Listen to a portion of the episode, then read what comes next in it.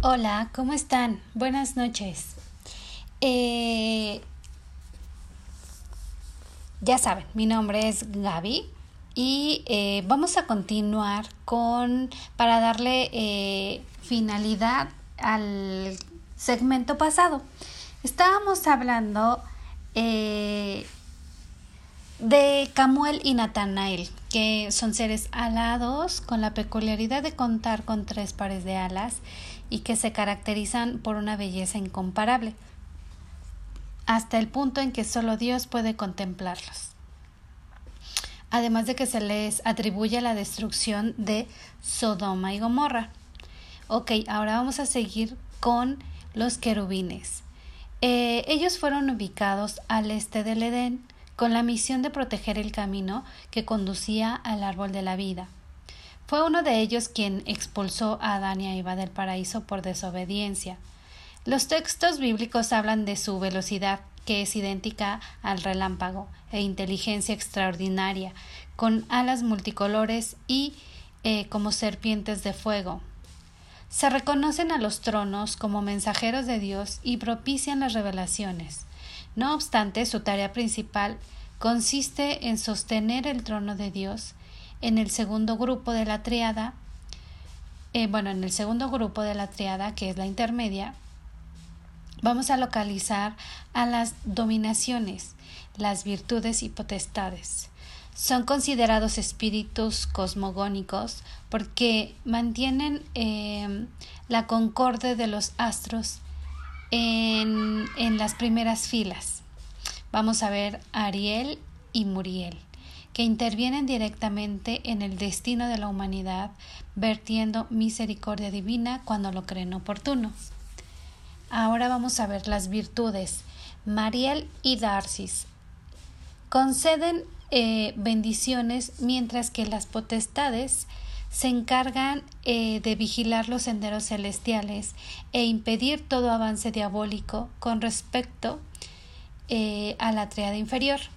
Vamos a decir que en ella se encuentran los ángeles, los únicos que pueden adoptar eh, una figura humana y forman parte de la organización de nuestro mundo. Se dividen en ángeles de la guarda, arcángeles y principados.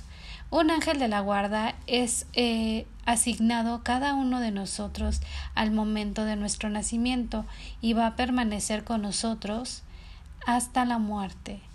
Él intentará guiarnos por el buen camino. Si lo consigue, se dice que va a ascender los cielos y se le dará una nueva misión. Y de no lograrlo, eh, arderá en el infierno junto con su protegido. Eso es lo que se dice. Los arcángeles son Gabriel, eh, que es protector y mensajero celestial. Miguel Arcángel es el de la esperanza, y jefe del ejército celestial.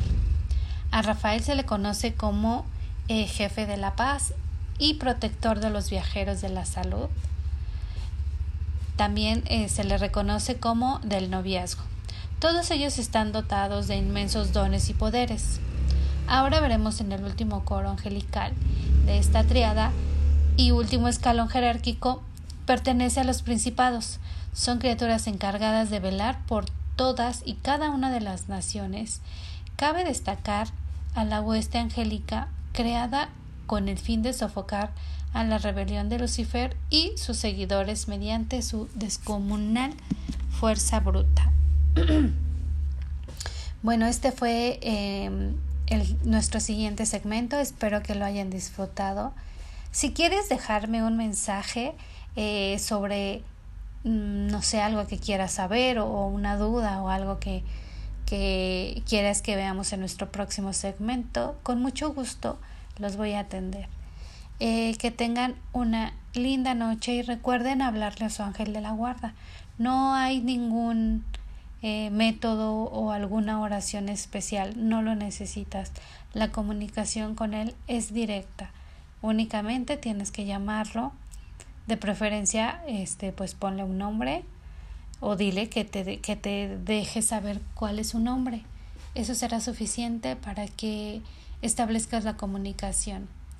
Eh, que tengan una excelente noche y nos vemos en la próxima.